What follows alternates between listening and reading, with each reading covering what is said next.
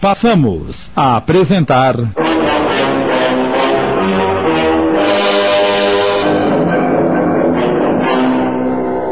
Os Fios do Tear. Obra de Wilson Frungilo Jr., minissérie de Sidney Carbone.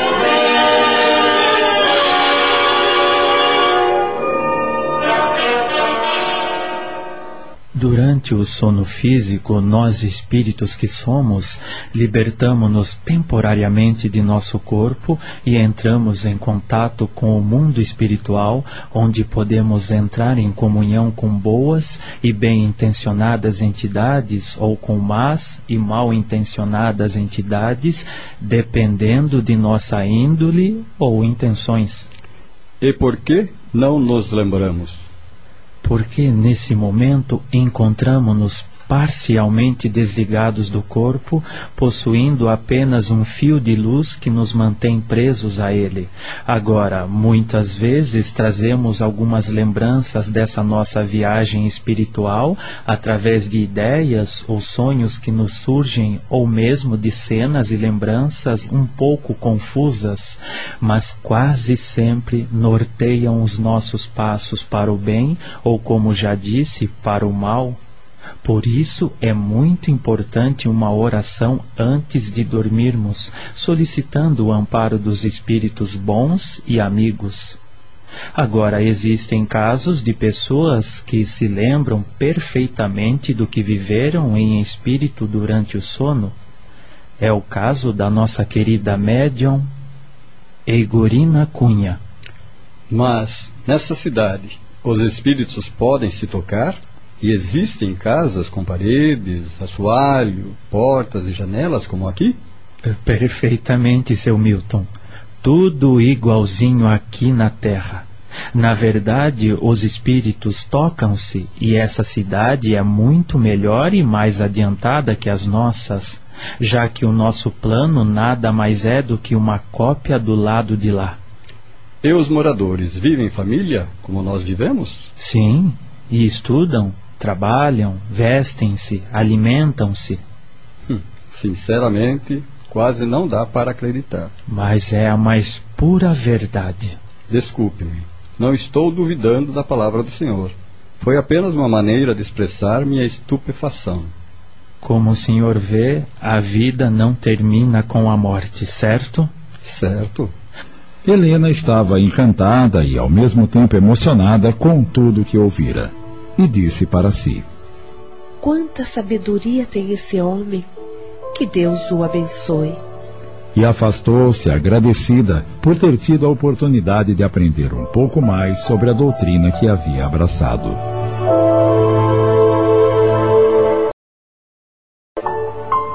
Assim que chegou em casa.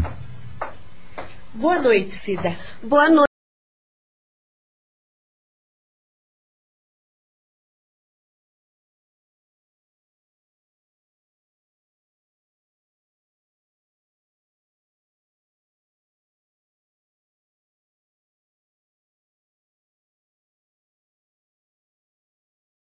Avisando. E quando eu lhe disse que a senhora havia saído, queria saber onde tinha ido. E o que você respondeu? Ora, que não sabia, já que a senhora não me disse. E ele? Ficou apreensivo e por isso ligou outras vezes querendo saber se já havia chegado. Aconteceu alguma coisa para a senhora ficar tanto tempo fora de casa? Não aconteceu nada, Cida. Ou melhor, Aconteceu sim. Ai, meu Deus! Não me diga que a senhora foi vítima de um sequestro relâmpago. Credo, que ideia, criatura! E por que não? Isso acontece a todo instante. Deus me livre de passar por isso. Ninguém está livre, dona Helena. Ainda mais a senhora que é rica e dirige aquele carro importado. É uma presa fácil para esse tipo de bandidagem. Mas graças a Deus não me aconteceu nada disso. E espero que nunca aconteça. Embora você tenha razão quando diz que sou presa fácil, já que o meu carro é importado. Vou me prevenir um pouco mais, sabe? De agora em diante não usarei mais aquele carro. Mesmo porque, para o que pretendo fazer, seria até constrangedor continuar me exibindo. E o que a senhora pretende fazer? Vou trabalhar, Cida. Trabalhar? Exatamente. Ai, meu Deus! Não me diga que a empresa do Dr. Hélio está indo à falência. É isso. Os senhores estão cheios de dívidas e não têm mais dinheiro. Mas que imaginação fértil você tem, Cida. De onde tirou isso? Ué, para a senhora precisar trabalhar, só pode ser porque estão com a corda no pescoço. É uma pena, viu? Eu já estava gostando de trabalhar nesse apartamento. Sim, porque se a miséria está batendo na sua porta, a primeira providência que irá tomar é dispensar a empregada. Pronto, já estou outra vez na Rua da Amargura. Cida, alguma vez você tentou escrever um romance? Eu? Imagina, dona Helena! Mas por que está me perguntando isso? Porque você raciocina muito rápido e tem facilidade para criar tramas. Acho que deveria tentar. Tenho certeza que faria sucesso. Pare de imaginar tragédias, criatura. A empresa do meu marido vai muito bem, obrigada. O fato de eu querer trabalhar não quer dizer que estamos à beira da falência. E o trabalho que vou fazer não é nada do que está pensando. Eu vou tomar um banho, já que o Hélio está em reunião, jantarei sozinha. Pode pôr a mesa. O que essa madame está inventando? podre de rica como é, querendo trabalhar. Será que ela arrumou um caso? O cara é pobre e ela pretende sustentá-lo sem depender do dinheiro do marido para evitar suspeitas? Só pode ser isso. É próprio dessas madames cheias de não me toques ter um casinho fora do casamento. Mas, francamente, não esperava que a dona Helena fosse igual às outras Sempre me pareceu tão séria, tão acomodada. Ah, mas essas que são as piores, já dizia minha falecida avó. Pobre do doutor Hélio. Não merecia levar enfeite na testa.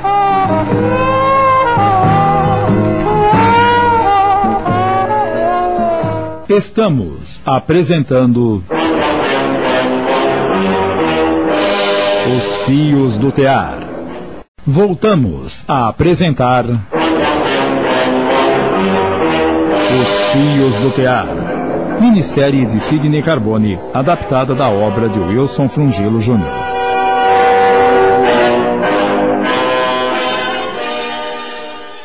Uma semana se passou do sumiço de Selma da casa de Adalto. Certa tarde,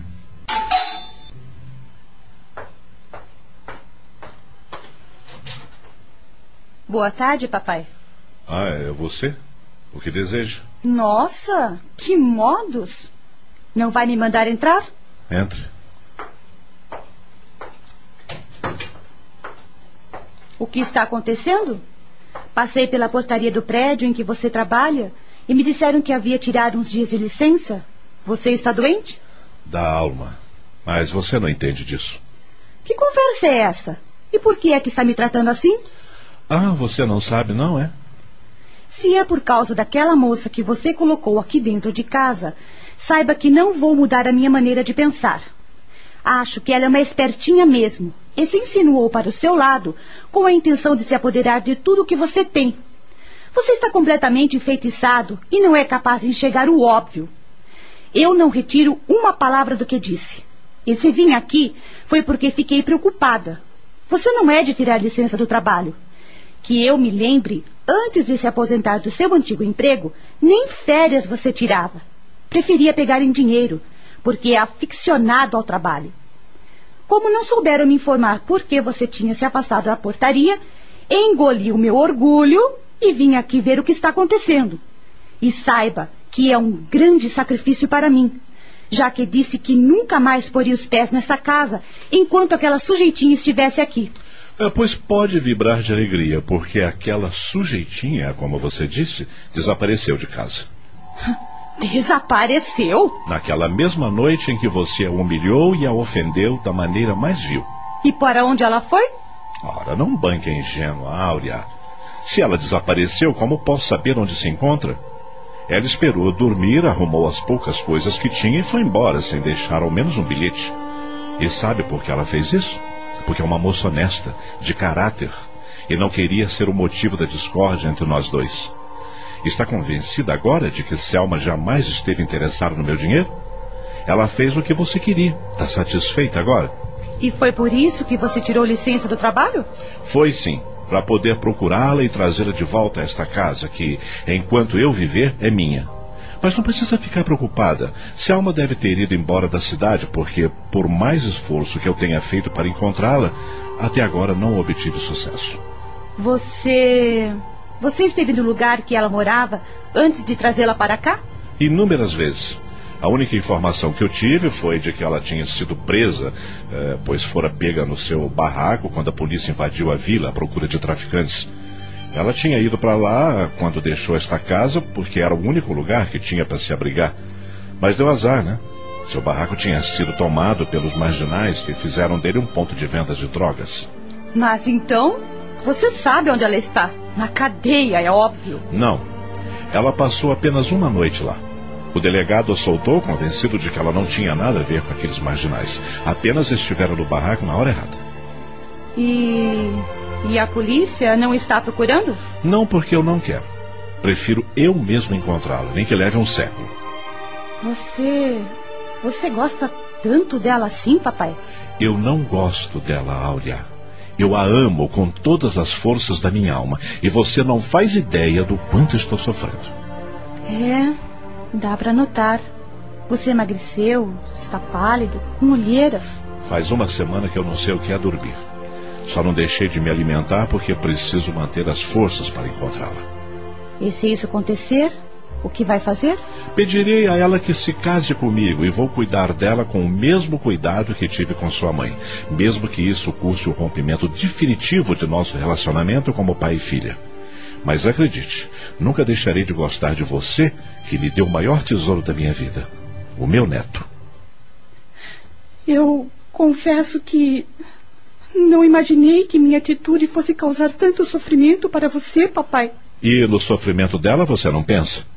Como acha que deve estar aquela infeliz moça, grávida e sem ninguém no mundo para lhe estender a mão? Isso não lhe dói na consciência? Ah, Áurea, Áurea, onde está aquela menina boa e meiga que eu e sua mãe criamos com tanto carinho e amor? O que foi feito dos seus bons sentimentos, Áurea? Você sempre foi a nossa bonequinha, teve tudo o que sempre desejou. Eu não me lembro de uma única vez em que tenha me pedido algo e eu deixei de atendê-la. Entretanto, o que fez comigo? Tirou-me a única oportunidade de envelhecer dignamente, tendo ao lado alguém de alma tão pura como a Céu. Você foi muito cruel, minha filha, julgando sem conhecimento de causa. Perdoe-me, papai. Perdoe-me. Você tem toda a razão.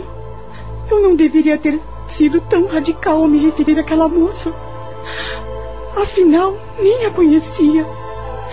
Tomei por uma aventureira quando, na verdade, a única interessada em tudo que você possui sou eu.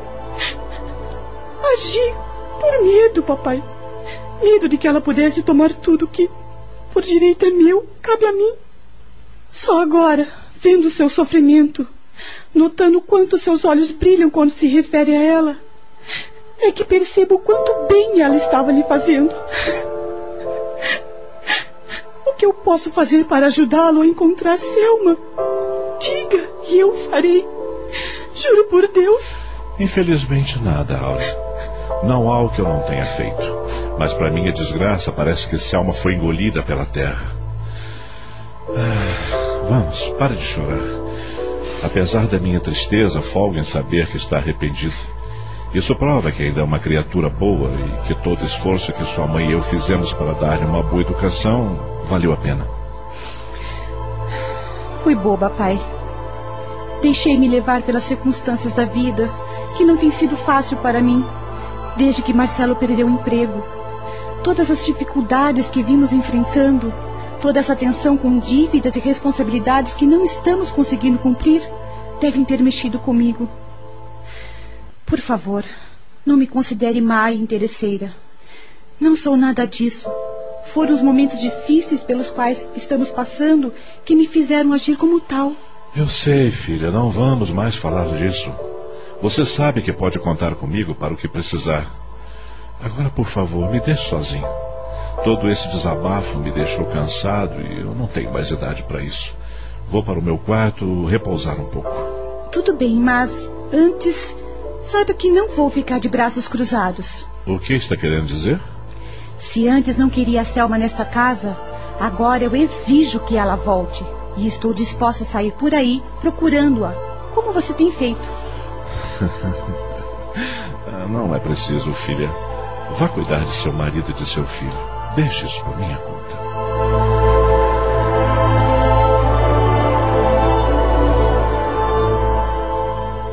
Acabamos de apresentar. Os Fios do Tear. Minissérie de Sidney Carbone, adaptada da obra de Wilson Frungilo Jr.